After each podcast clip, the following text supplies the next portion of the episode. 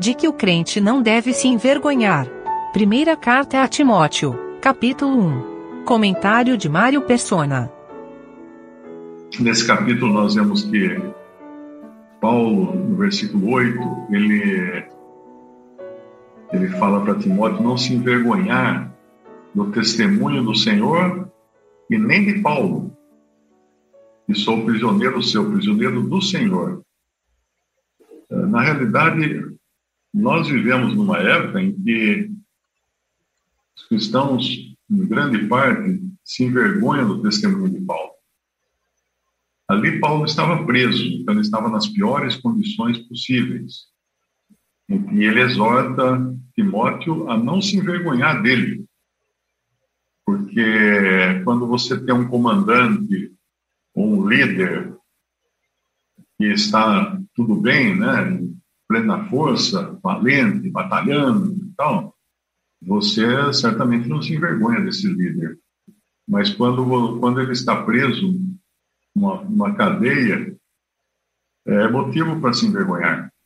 E Paulo lembra Timóteo para não se envergonhar, não apenas do testemunho do nosso Senhor, mas também não se envergonhar nem de mim, que sou prisioneiro seu. Prisioneiro de quem? Do Senhor. Paulo não se considerava um prisioneiro dos romanos, ele se considerava um prisioneiro do Senhor. Ele sabia que o Senhor tinha permitido aquela prisão porque o evangelho precisava chegar como foi anunciado lá em Atos 9, quando Paulo se converte, uh, e é dito que ele, ele seria um vaso nas mãos do Senhor para levar o seu para levar seu testemunho até os reis. E aqui na prisão é o caminho mais curto para chegar aos reis. Porque nós vamos saber depois, nós vamos descobrir depois, que quando Paulo envia saudações da, da família de, de César, na casa de César. Então a gente descobre assim que era na prisão que ele conseguiu pregar o evangelho para a guarda para guarda pessoal do imperador, aquele que guardava aquela guarda que guardava a família do imperador também. E com isso o evangelho acabou chegando no palácio do imperador. Então, foi a maneira que Deus encontrou de levar o evangelho até a família real, a família de César, do imperador. César não era o nome do, do sujeito, César é, é, o título do imperador, como tem na Alemanha tem o Kaiser, que era o posto mais alto, na, na Roma antiga tinha o César, uh, e na Rússia tinha o czar, Todas essas palavras são a mesma coisa, representando uma, um posto, né? uma, um, um posto elevado, não necessariamente o nome de uma pessoa. Assim como era, por exemplo, a Malequita, Amaleque. Quando a gente lê Amaleque na Bíblia, não era exatamente o nome de uma pessoa, mas era o, o, o posto de um imperador, de um, de um rei, do rei dos Amalequitas.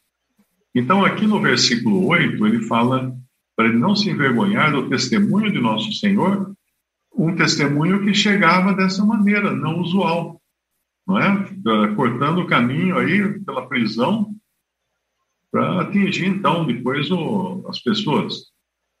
Nem de mim, que sou prisioneiro seu, segundo Timóteo 1,8, mas participa das aflições do Evangelho segundo o poder de Deus e ele também vai falar mais adiante, no versículo 12, para o que fui constituído pregador, e, uh, versículo 12, por cuja causa padeço também isto, para, mas não me envergonho, porque eu sei em quem eu tenho crido e estou certo de que é poderoso para guardar o meu depósito até aquele dia. E mais adiante ele vai falar também de mais um, o Nesífero. Versículo 16: O Senhor conceda misericórdia à casa do Nesífero, porque muitas vezes me recriou e não se envergonhou das minhas cadeias. Então, a gente poderia dizer que um, um crente ele deve ser sem vergonha, né? Sem vergonha no sentido de não se envergonhar nem do evangelho nem do apóstolo Paulo, que nos trouxe grandes revelações dadas pelo Espírito Santo a ele, e, e nem da, da situação, porque às vezes um cristão está numa situação deplorável, né, deprimente, e ele se envergonha com isso, ele desanima e deixa de, de dar testemunho da sua fé. Mas se ele está nessa situação de fraqueza, é porque Deus permitiu, o Senhor permitiu isso. Ele não deve se envergonhar da sua situação de fraqueza. Ele deve buscar forças no Senhor. E também, ah, às vezes a pessoa pensa que se envergonhar do Evangelho, eh, Paulo fala, não me envergonho do Evangelho, que é o poder de Deus para a salvação de todo aquele que crê. Deixa eu ver se eu lembro o versículo, está em.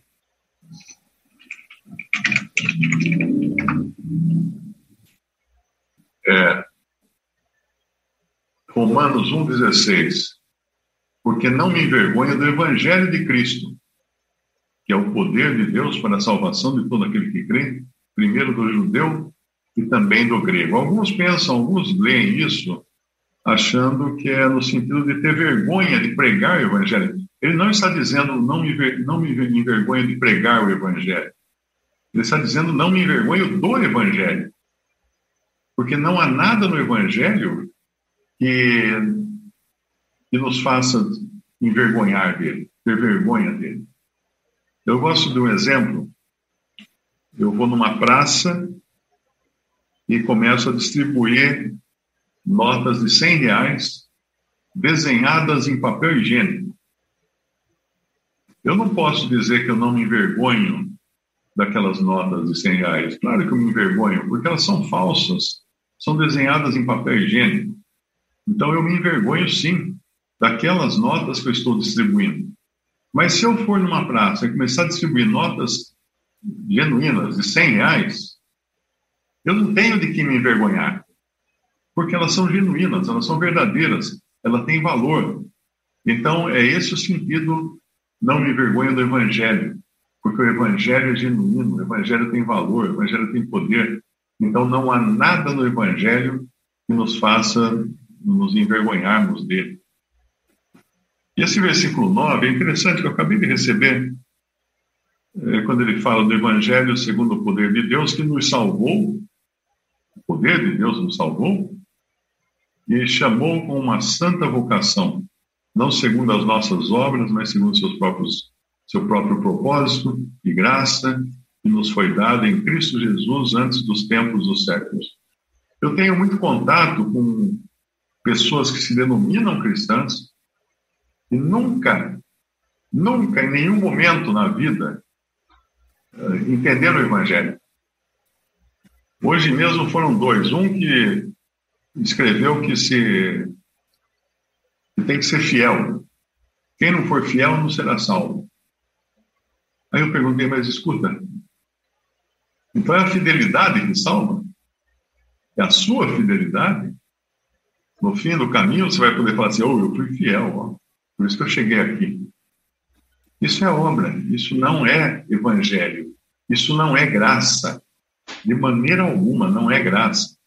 E teve um outro também, o que, que ele pôs? Ah, agora à tarde ele mandou uma mensagem, falou assim, aqueles crentes que, que só esquentam o banco da igreja e não prestam atenção no, no culto, vão ser salvos? Ele não entendeu até hoje o que é a salvação. Ele não entendeu até hoje que a salvação é por graça. Não é se você esquenta banco ou não esquenta banco, se você faz isso, faz aquilo, se você é fiel, se você não é fiel. A salvação é inteiramente por graça vinda do nosso Senhor Jesus Cristo. Nada de nós, nada, zero, absolutamente zero de nós pode ser contabilizado na nossa salvação. Porque ela é totalmente por graça, somente, somente por graça. E esse versículo 9, ele deixa claro isso. Segundo o seu próprio propósito e graça. que nos foi dada em Cristo Jesus antes dos tempos dos séculos. Olha que riqueza que tem nesse, nesse pequeno versículo, que nos salvou e chamou com uma santa vocação, não segundo as nossas obras. Atente bem para isso, não segundo as nossas obras. Isso inclui não segundo as nossas a nossa fidelidade, não segundo o nosso congregar, não segundo o nosso, as nossas contribuições, os nossos esforços, a nossa perseverança, não. Mas segundo o seu próprio propósito, ou seja, intenção, de quem partiu a intenção de me salvar? De Cristo, do próprio Senhor.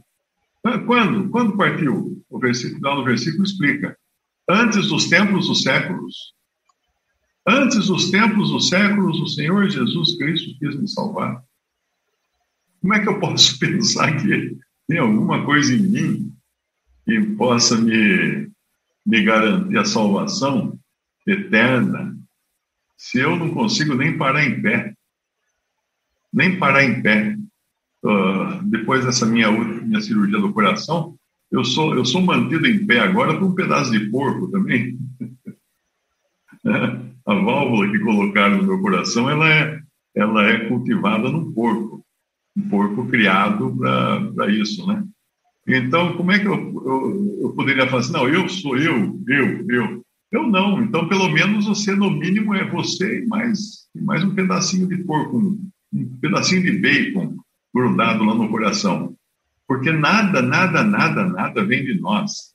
E quando o sentido da salvação eterna, segundo o seu próprio propósito, ou seja, a intenção de Deus, e graça, e graça que nos foi dada em Cristo Jesus, quando? Quando eu decidi crer em Jesus? Não, antes. Antes, quando nem pensava nisso, muito antes, quando nem existia. Nós somos escolhidos, eleitos antes da fundação do mundo. Eu nem existia e o Senhor já estava me elegendo. Olha que coisa maravilhosa. Como é que eu posso olhar para mim e achar que vou encontrar em mim alguma, algum mérito da minha salvação. Não vou, não vou.